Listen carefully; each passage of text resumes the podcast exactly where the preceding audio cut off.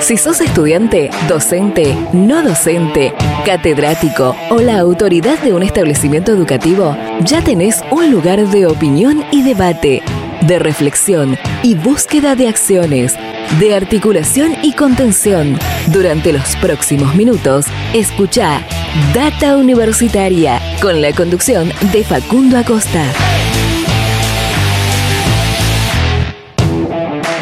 Bienvenidos y bienvenidas una vez más a este espacio dedicado a la comunidad que le da vida a las universidades. ¿Qué tal? ¿Cómo les va? Mi nombre es Facundo y hoy los voy a estar acompañando durante esta próxima hora. Así es, estamos arrancando un nuevo programa de Data Universitaria Radio, este espacio donde buscamos informarte de todo lo que pasa y va a pasar en el mundo universitario. Arrancamos el mes de abril con este noveno programa de Data Universitaria Radio. Este programa donde vamos a tener muchísimas comunicaciones, muchísimas eh, otras voces que vamos a ir compartiendo a lo largo de este programa, eh, de cosas que fueron pasando y que, tienen que ver con lo que va a pasar también, como digo siempre, en el mundo universitario. Por supuesto, agradecerle como siempre a todas las emisoras, a todas las radios de todo el país eh, que comparten semana a semana este ciclo radial y que nos permiten llegar a diferentes rincones de la Argentina, de diferentes comunidades universitarias que están eh, repartidas por toda, por toda la Argentina. Así que muchísimas gracias. Por supuesto también recordarles que este espacio es complementario a nuestro sitio web datauniversitaria.com.ar y que nos pueden seguir en nuestras redes sociales, en Facebook y en Instagram, arroba data universitaria y en Twitter, arroba DT Universitaria. Eh, para empezar a contarles qué lo vamos a tener en este programa, primero decirles que eh, el pasado lunes 29 de marzo se llevó adelante lo que es el, plenario de rectoras y rectores de, universidades que forman el, Consejo Interuniversitario Nacional, eh, el, el, 85 encuentro de rectoras y, rectores del CIN, donde, bueno, entre otros temas que por supuesto pueden repasar en nuestro sitio web datauniversitaria.com.ar, eh, también se llevó adelante la, elección de nuevas autoridades. Eh, entonces, eh, ahora el, rector de la Universidad Nacional de Jujuy, Rodolfo Tequi, y el rector de la Universidad Nacional del Litoral, Enrique Mamarela, son los nuevos presidente y vicepresidente respectivamente del Consejo Interuniversitario Nacional. Y esta semana, eh, en el marco de esto que les, que les estoy contando, eh, compartimos, realizamos y publicamos dos entrevistas exclusivas con ambos rectores, con ambas autoridades universitarias. Por un lado, tienen el cuarto Data Universitaria Podcast con el rector de la UNL, con Enrique Mamarela. Eh, realmente una entrevista muy interesante que ya la pueden encontrar en nuestro sitio web. Y también una entrevista eh, con eh, Rodolfo Tequi, rector de la Universidad Nacional de Jujuy. la tienen en nuestro canal de YouTube para ir a verla. Esa se puede ver en formato audiovisual, así que la pueden ir a ver y escuchar. Es también una, una entrevista muy interesante. Por supuesto, vamos a estar compartiendo varios fragmentos de ambas entrevistas que, que nombré recién a lo largo de, este programa, con temas como por ejemplo eh, la, una posible modificación de la ley de educación superior, eh, que, varias, varios, varias discusiones se, dio en el, en el, plenario del CIN eh, sobre, esta, sobre este tema. también el ministro de Educación en su, en su participación en el CIN nombró algo acerca de esta modificación y de esta, esto que planteó también el, presidente Fernández en, en el 2020 en la apertura de sesiones ordinarias del Congreso. Bueno, eh, esto es un tema que, vamos a estar compartiendo en un ratito nada más eh, con, con algunos de estos rectores. Y también lo que tiene que ver con eh, la modalidad de la educación superior, de la educación universitaria y esta incursión a la tecnología, más que incursión, esta intensificación de la, tecnología, de la virtualidad, ¿no? Porque ya se usaban las tecnologías y, las aulas virtuales, pero ahora la hemos intensificado mucho más su uso. También en un rato nada más vamos a estar compartiendo una entrevista con el presidente del Instituto Nacional de Tecnología Industrial. Eh, el presidente del INTI, Rubén Geneiro, estuvo también presente en el, plenario del CIN, ya que bueno, el INTI prestó parte de sus instalaciones para que se lleve adelante eh, el, plenario de rectoras y rectores con una gran cantidad de autoridades universitarias que estuvieron de forma presencial. Bueno, por supuesto, muchas otras estuvieron desde sus respectivas provincias, de sus respectivas localidades, eh, de, forma remota, pero también una gran cantidad estuvo de forma presencial en uno de los eh, predios del INTI. Así que vamos a estar hablando de eso con el presidente del Instituto Nacional de Tecnología Industrial y también por supuesto, de otros temas, eh, como por ejemplo un convenio que se ha firmado con la Secretaría de Políticas Universitarias. Eh, muchísimos otros temas y bueno, ahora ya después de esto vamos a estar compartiendo también otra comunicación. Así que de esta manera arranca este noveno programa de Data Universitaria Radio, arranca este mes de abril con eh, este, este excelente programa que tenemos para compartir con todas y todos ustedes. Data Universitaria, información, comentarios, entrevistas, investigaciones, todo lo que te interesa saber del mundo universitario. Las 24 horas del día y en el momento que quieras. Visítanos en datauniversitaria.com.ar. Bien, como tenemos mucho para compartir en este programa, vamos a ir directamente ya a lo que es la primera comunicación del día de este, de este programa. Eh, por supuesto, muchas otras noticias las pueden encontrar en nuestro sitio web datauniversitaria.com.ar como siempre.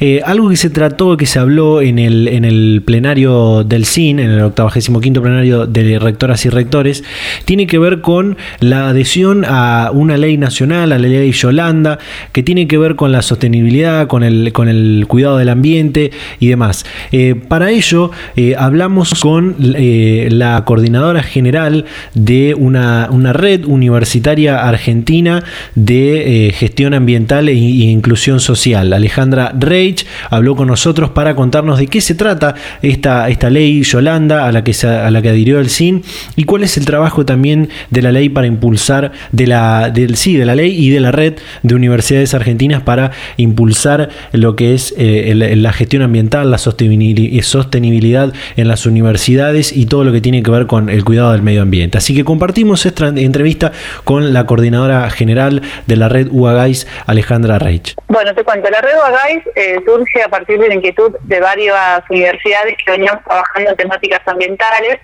en el año 2015 eh, nos encontramos en creo que en el Congreso Internacional de Gestión de Residuos y bueno, a partir de ahí nos conocimos algunas universidades que veníamos trabajando la temática puntualmente de residuos y presentamos un proyecto ante la Secretaría de Políticas Universitarias del Ministerio de Educación para formar una red de universidades eh, argentinas para la gestión ambiental eh, salió ganador ese proyecto, lo presentamos, lo canalizamos en la Universidad de Buenos Aires, desde donde yo trabajo hace bastante tiempo ya en un programa que se llama Agua Verde, eh, y, lo, y salimos ganadores de este proyecto. Entonces, bueno, desde la Universidad de Buenos Aires convocamos al resto de las universidades a participar de una reunión eh, con la intención de conformar una red de universidades, en ese momento eran nacionales, para la gestión ambiental y la inclusión social.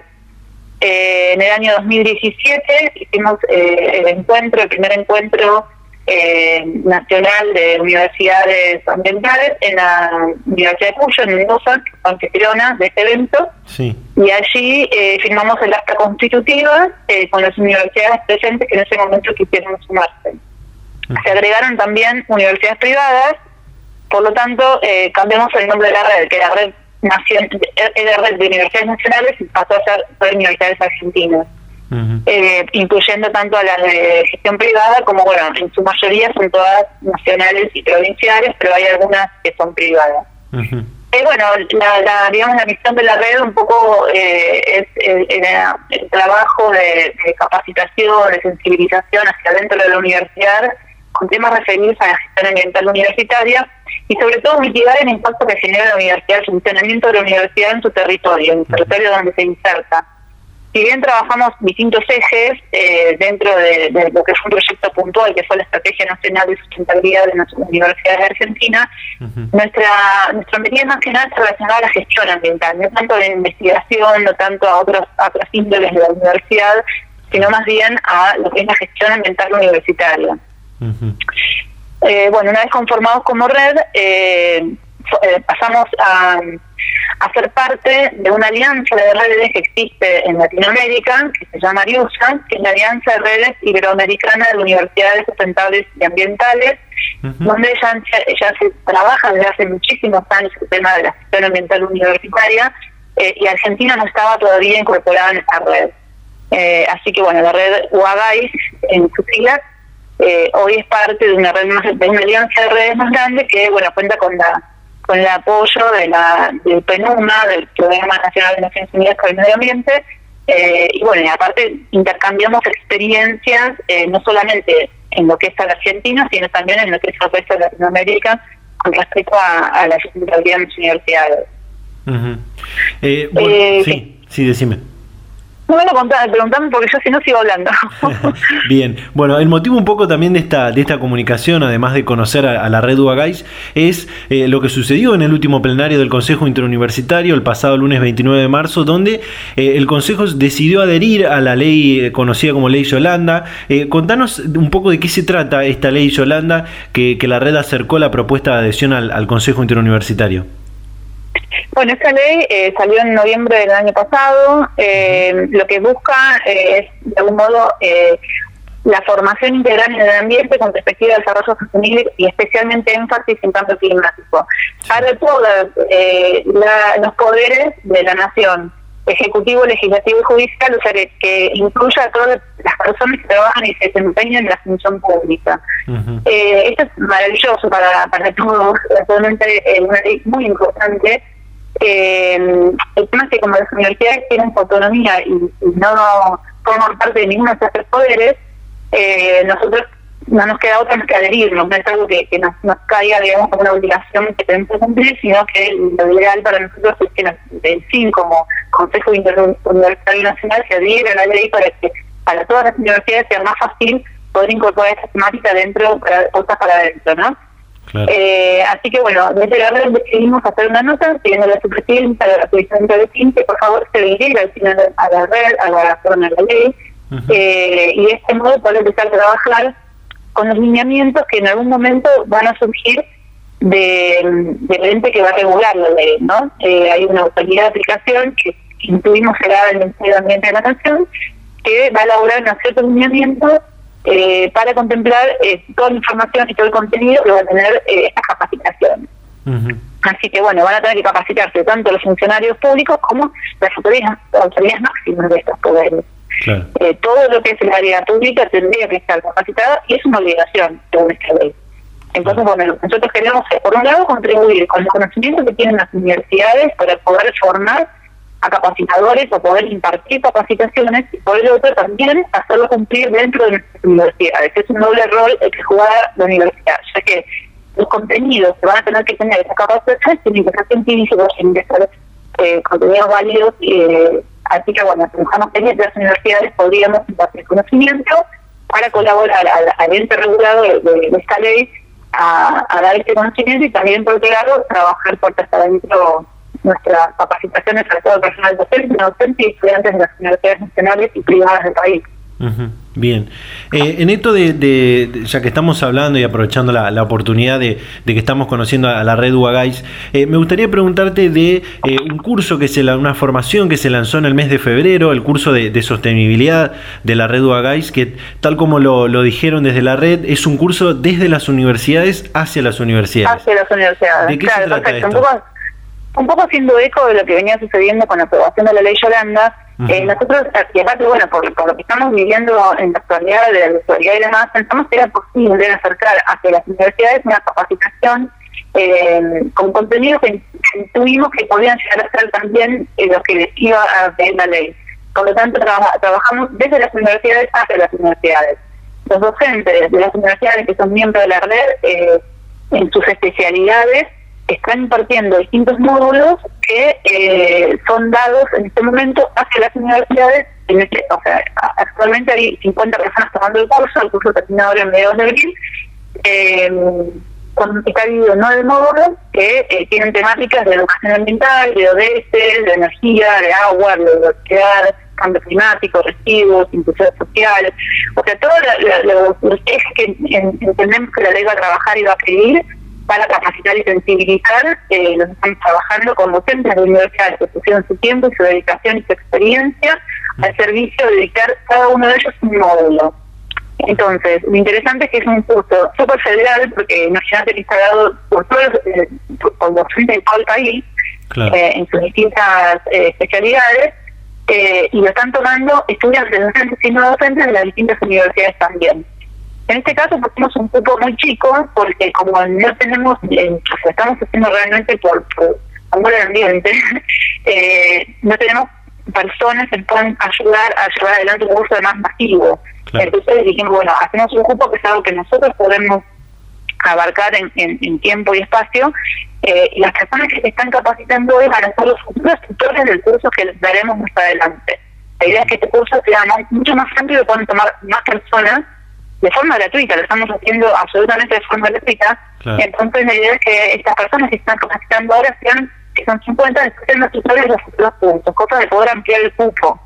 El curso en este momento está alojado en la, en la, en, la página web de la Universidad Nacional de la Patagonia Austral, que a través de su rector nos ofreció toda su, su eh, capacitación eh, tecnológica. Ellos venían trabajando hace mucho tiempo con capacitación a distancia, entonces ya tenían bastante bien aceitado todo lo que era impartir eh, eh, clases a partir de la web y de, la plataforma virtual. Entonces tenemos el aula virtual dentro de esta plataforma, pero lo pueden tomar los alumnos de, las distintas universidades de todo el curso. así que bueno, como te decía, este curso tiene una carga bastante importante en área, se da una vez semana en cuatro horas, divididas en dos horas prácticas y dos horas teóricas. Después los estudiantes tienen que hacer como un curso, una devolución, eh, un trabajo práctico, perdón, una, eh, una devolución sobre un trabajo, sobre un caso puntual del lugar donde, de donde ellos vienen y pueden aplicar los conocimientos que han adquirido del curso con algunas posibilidades de eh, búsqueda de soluciones a estas problemáticas ambientales que surgen en, en los territorios donde ellos se encuentran. Hay estudiantes de todo el país también.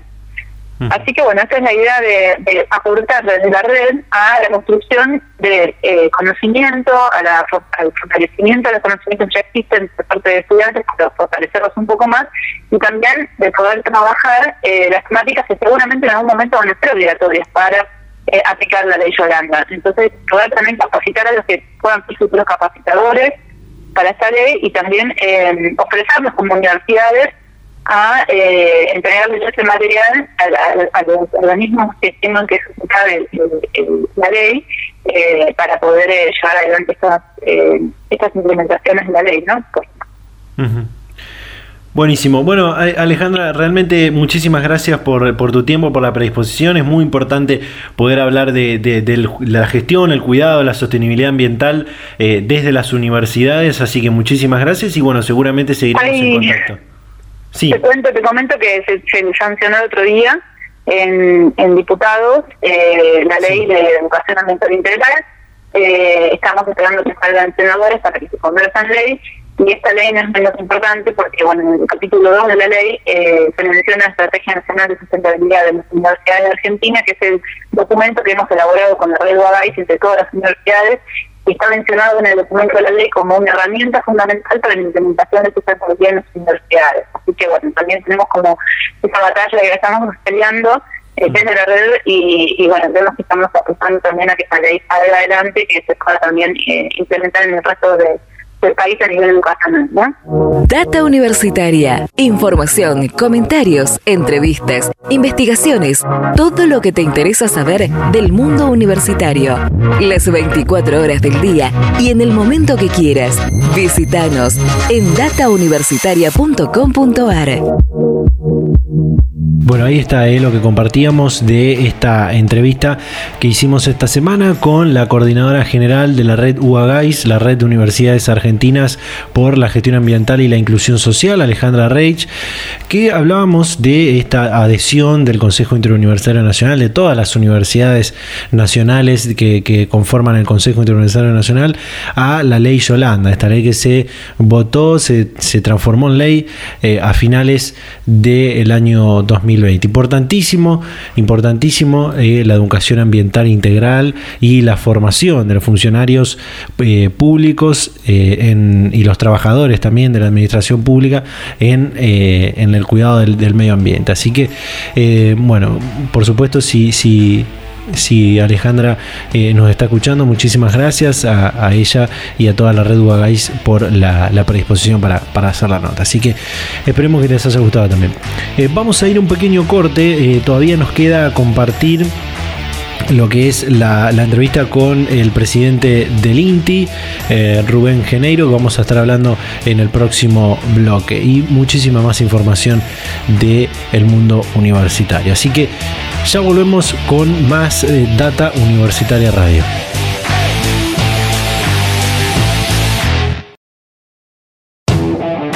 Seguimos con más Data Universitaria Radio en este noveno programa de la segunda temporada, la temporada 2021 de Data Universitaria Radio. Arrancando el mes de abril del año 2021. Está pasando bastante rápido el mes de abril, del año 2021. Eh, bueno, vamos a continuar con este, con este programa. Eh, tenemos para, para compartir la comunicación con el presidente del Instituto Nacional de Tecnología Industrial.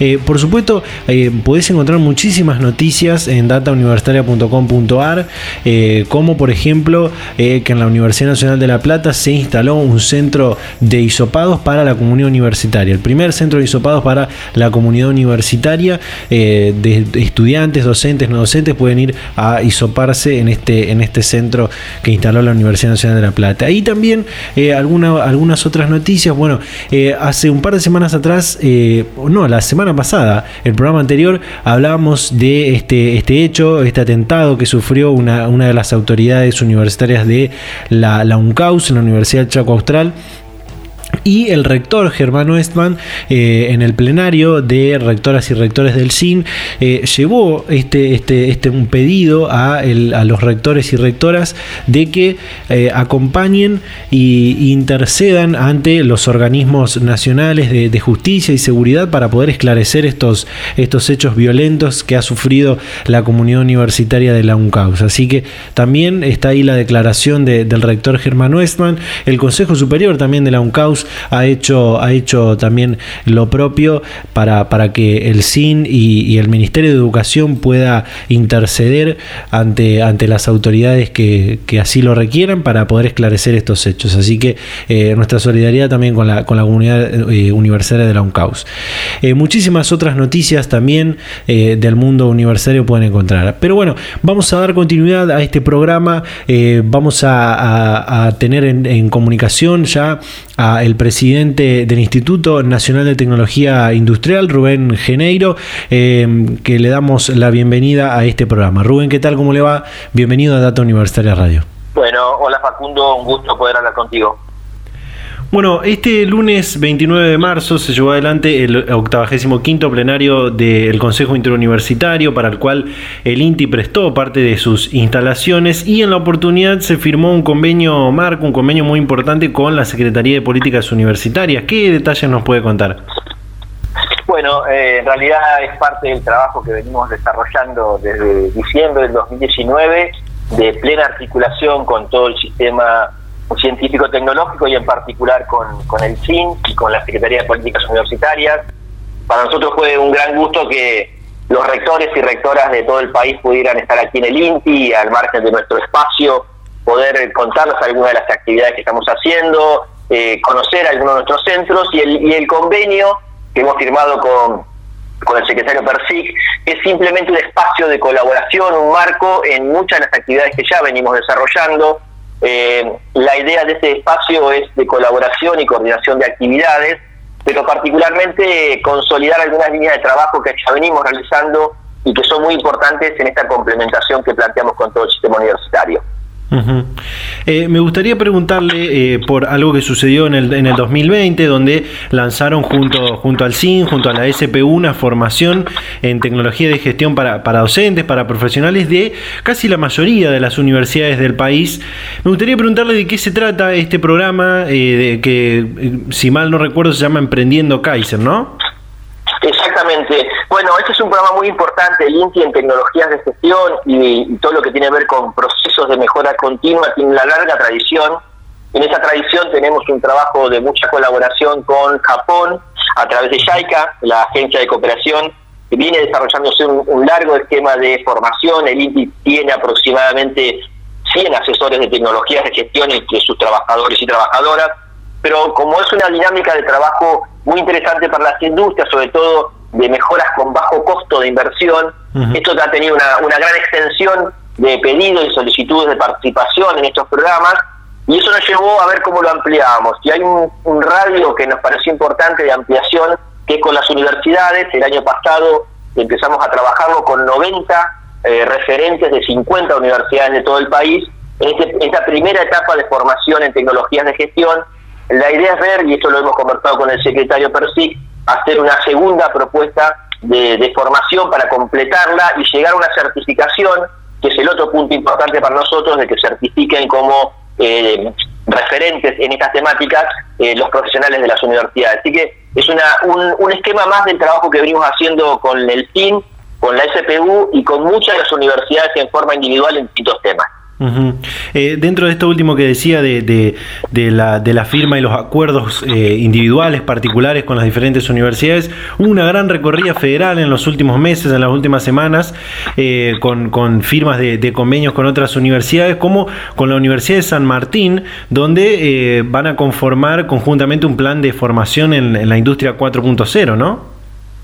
Sí, bueno, eh, ahí hay dos detalles, un par de detalles importantes. el primero, nuestra mirada federal, nuestra mirada federal eh, nos implica que en cada recorrida el INDI tiene seis consejos asesores eh, regionales, eh, ya hemos hecho cinco este año, y en cada recorrida siempre hemos planteado, al igual que al inicio del 2020, el, el, trabajo y la colaboración con las universidades de cada, las universidades nacionales, particularmente públicas de cada provincia, y, esto lo llevamos adelante también en un consejo asesor sectorial que tiene el INPI, en donde el CIN forma parte con tres de sus rectores.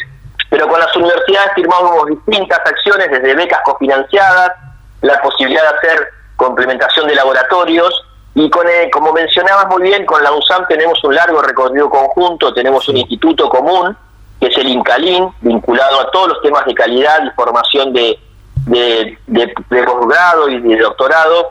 Y en esta lógica, el último planteo de trabajo conjunto es eh, la industria 4.0. Incalín está incluyendo temáticas sobre 4.0 en las ingenierías que actualmente se dictan, pero también estamos consolidando dos objetivos en el corto plazo, un curso introductorio de formación para pymes en 4.0, que estaremos lanzando, de ser posible, ya en mayo, y en el segundo semestre una diplomatura ya sobre 4.0. Nos parece muy importante abordar esta temática en conjunto y eso también nos ha permitido hacer otra serie de convenios, como por ejemplo con la Universidad de San Juan en temas de robótica o las universidades que componen la red de universidades de, eh, que tienen carreras de informática. Eh, dentro de estos eh, acuerdos de federales, como decía, también uno muy reciente es el que se acordó con la Universidad de Jujuy, eh, donde van a crear un centro instrumental de medición y, y calibración. Perdón, ¿no? ¿Qué, nos puede contar sobre esto? Bueno, ese es un objetivo también muy importante. Eh, en, el, en la región del NOA eh, no se cuentan con laboratorios de, o centros de calibración, por eso pudimos conformar una estructura tripartita con la Universidad de Jujuy, con sus instalaciones, una empresa que está eh, trabajando en la temática. Eh, esta empresa que tiene que estar radicada aquí en el conurbano bonaerense, pero que pretende ampliar también sus capacidades y nosotros como INTI para complementar formación y capacidades y brindar un servicio que eh, en términos eh, estratégicos para la región es muy importante. El problema de las calibraciones de equipamiento en muchas regiones del país es que al no tenerlas regional o localmente tienen que recurrir a Córdoba o a Rosario o a Buenos Aires.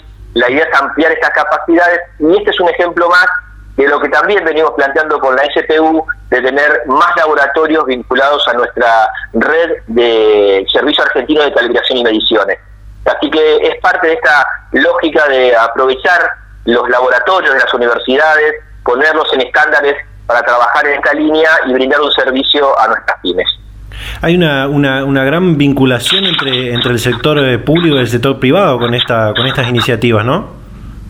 Sí, para nosotros es una línea de trabajo ya establecida en, estos, en este año y cuatro meses de gestión, de complementar muchas de estas capacidades.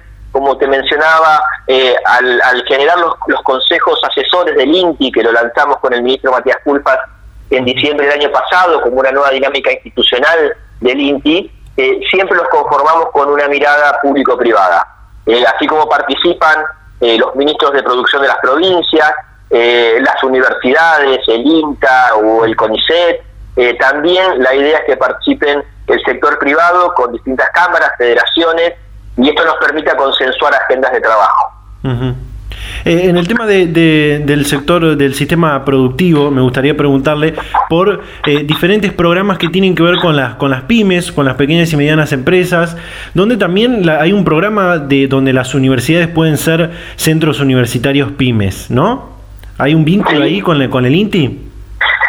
A ver, es un trabajo también de complementación. Esto surgió a partir de una propuesta, de una iniciativa de nuestro Ministerio de Desarrollo Productivo, canalizada a través de la Secretaría PYME que conduce Guillermo Meredís. Y la idea fue eh, apuntalar eh, la conformación de centros pymes en las universidades.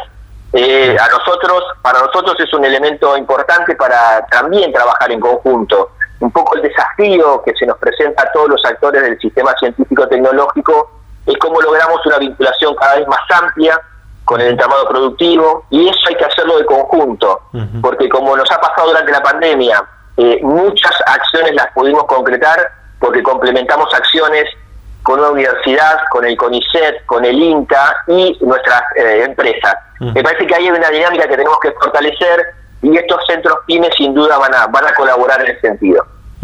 Eh, me quedó resonando un tema que, mencionó al principio, que bueno, además por supuesto de, destacar eh, los vínculos creados en, materia científica tecnológica, también es destacable el, federalismo en todas estas acciones, con la vinculación de las universidades, eh, un acuerdo con la Universidad de Rosario para un laboratorio de maquinaria agrícola, en Entre Ríos también hay otro muy interesante.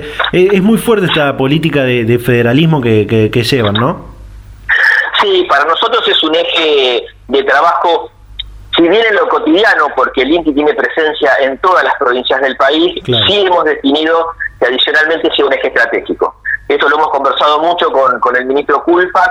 Eh, la agenda federal es una agenda central para el ministerio. El presidente de la Nación lo manifiesta permanentemente y lo lleva adelante. Bueno, nosotros lo que debemos hacer es consolidar esa agenda. Los consejos asesores regionales nos permiten adicionalmente que la agenda tenga eh, proyectos o propuestas consensuadas a nivel de provincias y regiones. Así que la agenda federal pasa a ser un, eje estratégico eh, también eh, en nuestra dinámica. Y esto lo que nos permitirá, y es el gran objetivo, es fortalecer capacidades del INTI en todo el país. como bien sabrá, el INTI tiene una, una, gran capacidad central en el parque tecnológico aquí en San Martín, nuestro parque Miguelete, pero el objetivo es todas las capacidades del INTI a disposición de todas las pymes del país, pero también en este proceso fortalecer nuestros centros tecnológicos en cada provincia serán uno de los grandes desafíos que debemos enfrentar. Eh, Rubén, por supuesto que no podemos obviar el trabajo de, los investigadores, tecnólogos, científicos del INTI en la emergencia sanitaria, donde lograron muchos desarrollos importantes, ¿no?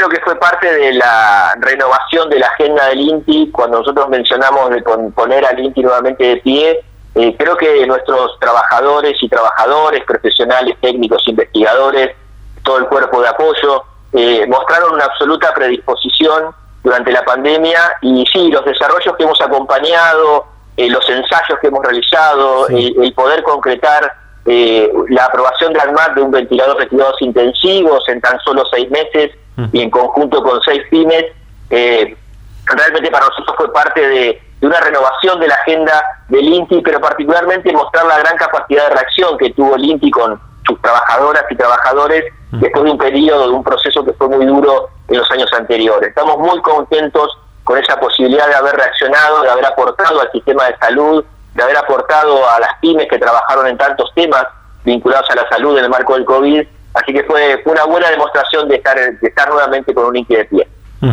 Eh, por último, Rubén, en su alocución en la apertura del plenario del CIN, usted le decía a, los rectores y las rectoras presentes, tenemos mucho, mucho para hacer en conjunto para apuntalar el sistema productivo. En este sentido, preguntarle cómo continuará el trabajo con el sistema universitario para lograr este y otros objetivos, ¿no?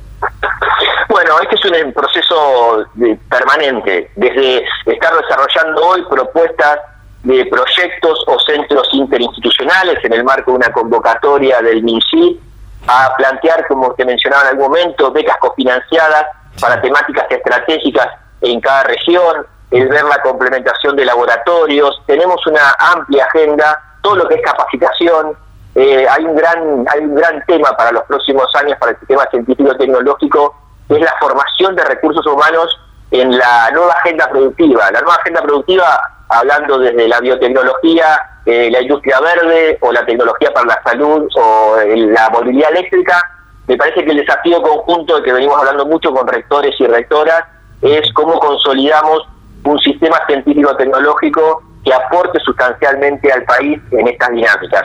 Así que la agenda con los con las universidades realmente para nosotros es permanente, es continua y, y la consideramos vital para la consolidación de un INTI que realmente tenga una mirada integral frente a los desafíos del desarrollo tecnológico, federal e industrial en Argentina. Perfecto. Rubén, eh, realmente muchísimas gracias eh, por la predisposición, por su tiempo para hablar este momento con, con Data Universitaria. Muchísimas gracias. No, al contrario, un gusto y a disposición. Hasta la próxima. Data Universitaria. Información, comentarios, entrevistas, investigaciones, todo lo que te interesa saber del mundo universitario. Las 24 horas del día y en el momento que quieras. Visítanos en datauniversitaria.com.ar. Bien, ahí pasaba la comunicación con el presidente del Instituto Nacional de Tecnología Industrial, Rubén Geneiro. Por supuesto, muchísimas gracias nuevamente a, Rubén y a todo el equipo de, prensa del INTI por la predisposición para, esta entrevista, para charlar este momento con, nosotros. Eh, muy importante destacar esta articulación entre el sistema productivo, el sistema científico-tecnológico, el sistema universitario, para el crecimiento y el desarrollo de nuestro país, del crecimiento y el desarrollo de la Argentina. Así que muy importante eh, todo, todo esto que nos contaba eh, el presidente Rubén Geneiro. Eh, bueno, como decía al principio, vamos a compartir un fragmento de estas entrevistas exclusivas que hicimos con el nuevo presidente y el nuevo vicepresidente del Consejo Interuniversitario.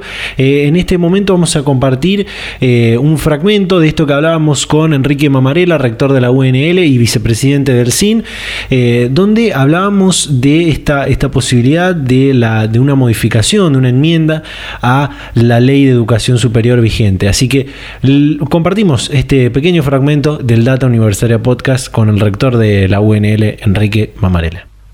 Sí, en realidad más que una modificación, o más que un proyecto de modificación de la ley de educación superior, es una enmienda a no tener en cuenta la educación superior del 95. Ha habido pequeñas enmiendas que se han llevado adelante y la enmienda claramente nos hemos despreocupado, nos hemos olvidado, y hemos dado respuesta a esto que estamos planteando ahora, que, que tengan en cuenta eh, los afrodescendientes, los pueblos originales, porque eso está en la constitución nuestra y la ley de educación superior no refleja, no refleja en su momento, porque también nos hemos descuidado de ese tema, entonces lo que pedimos es que así como se ha hecho otra pequeña enmienda, más allá de, de discutir de fondo debería tener una nueva ley de educación superior que la está llevando adelante. Eh, pero obviamente necesita de muchos consensos, de mucho trabajo. Esto, esta medida que se pide, eh, hay consenso total eh, en todo el sistema universitario, hay consenso total en, todas las eh, organizaciones que tienen relación con el tema, que forman parte también de los consejos sociales de las universidades, el trabajo que hacemos en universidades por eso eh, llevamos este proyecto para que sea un tratamiento rotado solo de un punto y podamos dar real solución a, a este, eh, este que ha tenido eh, la ley de Eh, sobre, este, sobre este debate eh, de, la ley de educación superior, el ministro de Educación de la Nación, en su, en su mensaje en, este, en el inicio del, del 85 plenario, decía que un punto importante de esta, de esta nueva ley tiene que ser el financiamiento del sistema universitario, que se garantice ese financiamiento y que trascienda a las diferentes gestiones nacionales. ¿no? ¿Qué, qué le parece este punto? Este punto es sustancial. Eh, tan importante el concepto de autonomía universitaria, tanto reflejado en la educación superior como en la constitución de la formación, pero para poder asegurar eh, esa autonomía necesitamos también el financiamiento. Nosotros, todo el sistema universitario, eh, estuvo presente en el Conferencia Nacional de Educación Superior en Córdoba en 2018, y claramente supimos entre todos y fue postulado que se mantiene vigente eh, en toda Latinoamérica, que la educación superior es un bien público, es un derecho humano universal, y en lugar de los estados eh, afectar a su financiamiento. Desde allí eh, trabajamos todos juntos en eso luchamos todos juntos porque se cumpla. Y siempre, obviamente, es muy difícil eh, la presupuestaria, todas eh, las entidades públicas, eh, por, por parte del presupuesto, todos también entendemos que hay un presupuesto que tiene que ser coordinado, cada uno si si quisiéramos entre todos definir lo que necesitamos o qué lo que queremos, seguramente el, presupuesto nacional no podría dar cuenta eh, de todas las actividades que se necesitan. Financiamiento, pero sí eh, poder garantizar aquellos con eh, presupuestos mínimos que permitan una actividad calidad. Data Universitaria. Información, comentarios, entrevistas, investigaciones, todo lo que te interesa saber del mundo universitario. Las 24 horas del día y en el momento que quieras. Visítanos en datauniversitaria.com.ar. Bueno, ahí estaba este pequeño fragmento del Data Universitaria Podcast número 4 con el rector de la Universidad Litoral, Enrique Mamarela. Y por supuesto lo pueden encontrar en nuestro canal de Spotify, en nuestro canal de YouTube y obviamente en nuestro sitio web datauniversitaria.com.ar y por supuesto recordar todos los eh, Data Universitaria Podcast anteriores donde hablamos con el ministro Trota, con el rector de la Universidad de Córdoba, Hugo Yuri, con la rectora de la Universidad Nacional del Nordeste y hasta entonces presidenta del CIM. Eh, y bueno, cerramos ahora sí este segundo bloque del programa. Eh, todavía nos queda el final, nos queda compartir algunas cosas más. Así que bueno, eh, ya continuamos con este noveno programa de Data Universitaria Radio. 2 de abril de 1982, fecha en la cual comenzaron a llenarse páginas de gloria. Sin importar políticas, los hombres fueron protagonistas. Conmemoramos el sacrificio de nuestros soldados. A ellos, por sobre todas las cosas, pertenece el honor y la gloria. 2 de abril, Día del Veterano y de los Caídos en la Guerra de Malvinas.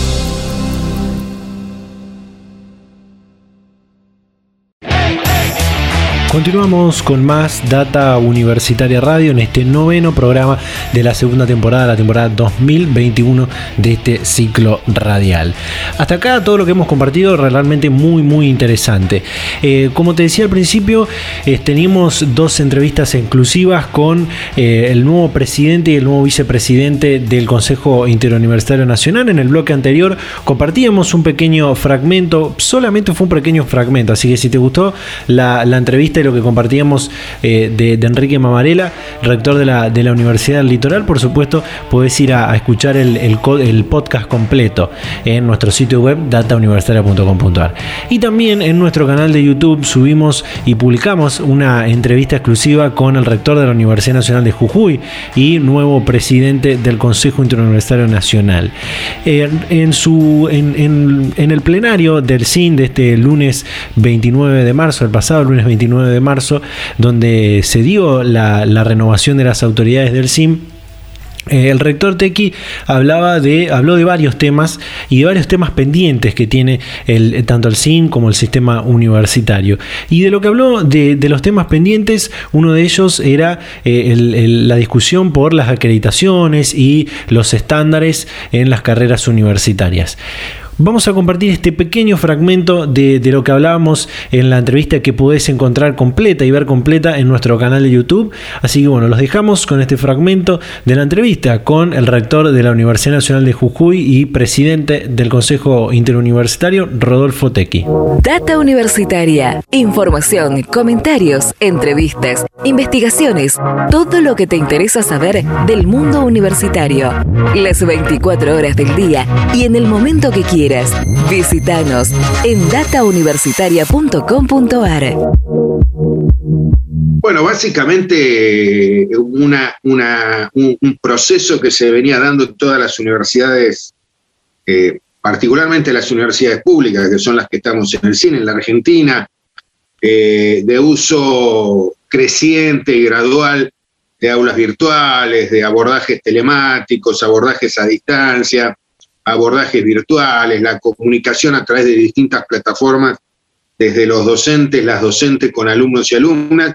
Ese proceso que se venía dando eh, a partir de marzo del año pasado se aceleró, pero abruptamente, al, al tener que, como decimos nosotros, reemplazar en emergencia la presencialidad justamente por la virtualidad. Nosotros Entendemos que la virtualidad que estamos siguiendo desde marzo del año pasado en la Argentina, las universidades, es una, una virtualidad de emergencia para reemplazar a la presencialidad.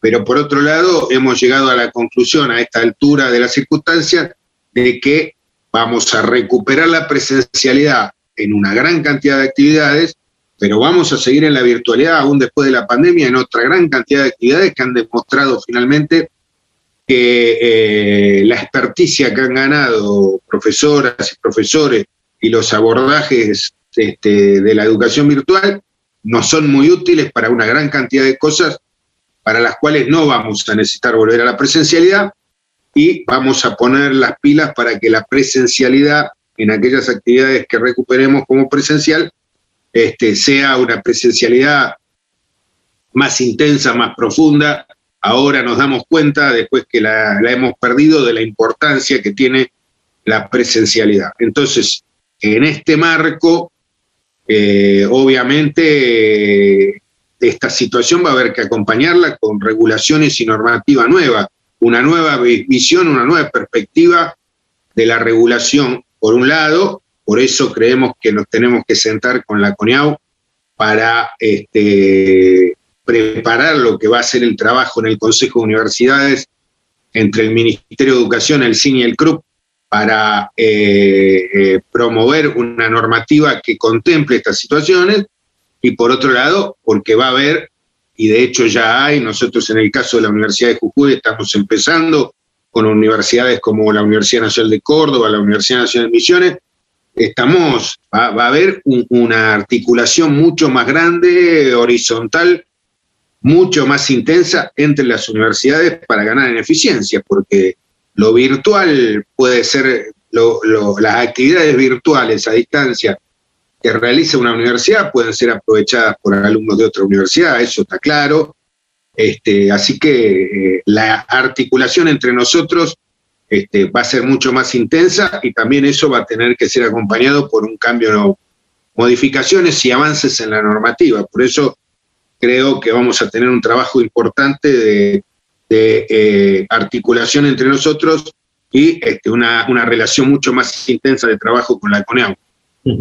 Resta entonces todas estas acciones que nombraba para eh, poder darle mayor impulso a esta, esta modalidad, que seguramente va a ser la que va a continuar en gran parte de este año 2021.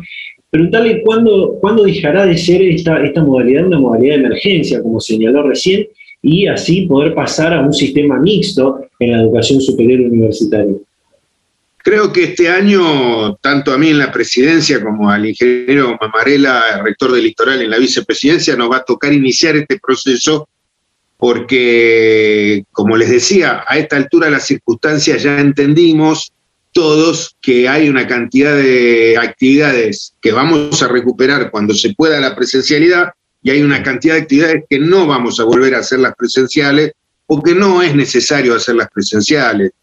Este, realmente eh, eh, no vamos a volver a la, a la presencialidad. para dar un ejemplo y que, que, la audiencia, la gente pueda entender claramente que hablamos, esas clases teóricas a las 8 de la mañana en un aula magna de una universidad repleta de alumnos, prácticamente sin lugar para que ya se sienten este, más alumnos, esa clase práctica de las 8 de la mañana este, con un profesor que no se va a repetir esa clase teórica hasta el año siguiente, este, no tiene sentido. Hoy en día hemos entendido que esa clase teórica puede estar eh, disponible en la red con todas las herramientas tecnológicas de audio, de video, de imágenes que en un aula no podríamos tener, sería muy difícil tener en un aula, eso va a estar en la red y seguramente esa profesora, ese profesor le van a poner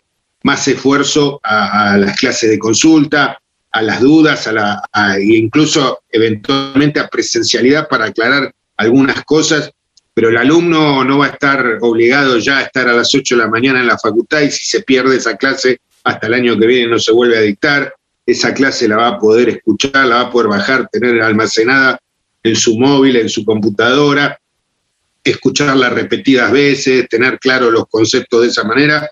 Eso no, no, no, no va a volver a lo presencial, porque la verdad que sería tonto que volvamos a lo presencial y no aprovechemos que ese tipo de actividades se enriquecen mucho más con la virtualidad. Ahora, seguramente la tarea práctica de esa asignatura sí vamos a recuperar la presencialidad y la vamos a hacer más intensa esa presencialidad. Entonces, esto obviamente hoy no está contemplado por la normativa de, lo que es este, las carreras presenciales o las carreras virtuales. Esta modalidad mixta no está, entonces eh, no está normada, no está regulada. Y esto es una labor que tienen que hacer, en principio, a través de los estándares, tenemos que hacer en el Consejo de Universidades, el CIN, el CRUP de las universidades privadas y el Ministerio para que esos estándares sean aplicados por la Comisión Nacional de Acreditación. Así que creo que este año vamos a empezar con ese trabajo, este, que además, como les decía antes, esa clase teórica de las 8 de la mañana eh, ya no importa y que va a estar disponible en la red. No importa si es de un profesor o una profesora de la propia universidad en la cual se cursa, o a lo mejor se aprovecha esa clase teórica de un profesor una profesora de otra universidad que está a miles de kilómetros, pero que bueno, que ahora está disponible en la red y la verdad que, también forma parte, es, muy útil en la medida en que avancemos en, las normas de reconocimiento mutuo de estudios y reconocimiento mutuo de trayectorias y de créditos, seguramente vamos a avanzar, ahora sí vamos a avanzar fuertemente en las equivalencias y en los créditos, porque va a ser mucho más eficiente. El sistema universitario argentino va a ser un sistema universitario mucho más eficaz y más eficiente. Data Universitaria. Información, comentarios, entrevistas, investigaciones, todo lo que te interesa saber del mundo universitario. Las 24 horas del día y en el momento que quieras. Visítanos en datauniversitaria.com.ar. Los invasores aún siguen en nuestras islas.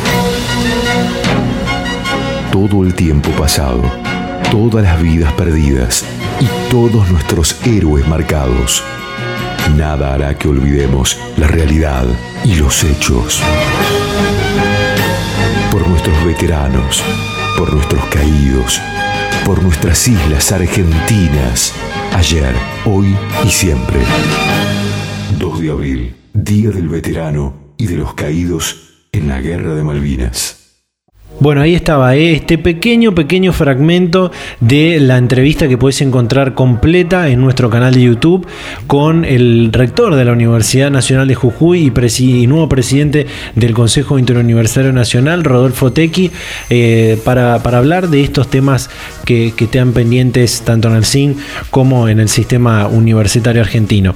Una entrevista realmente muy interesante donde hablamos de muchos temas eh, que tienen que ver, por supuesto, como decía, del sistema, de la modalidad de clases en, el sistema universitario. Eh, también hablamos de la incorporación del Consejo Interuniversitario Nacional en el Consejo Económico y Social que lanzó hace, hace un, tiempo atrás, hace creo que fue hace uno o dos meses atrás que lanzó el Gobierno Nacional este, este Consejo Económico y Social donde hay participación del sistema universitario eh, representados por el CIN y algunas otras universidades nacionales también. Por supuesto, también hablamos de, la modificación de, la ley de educación superior, eh, que, era el fragmento que compartíamos también de lo, que hablamos con Enrique Mamarela.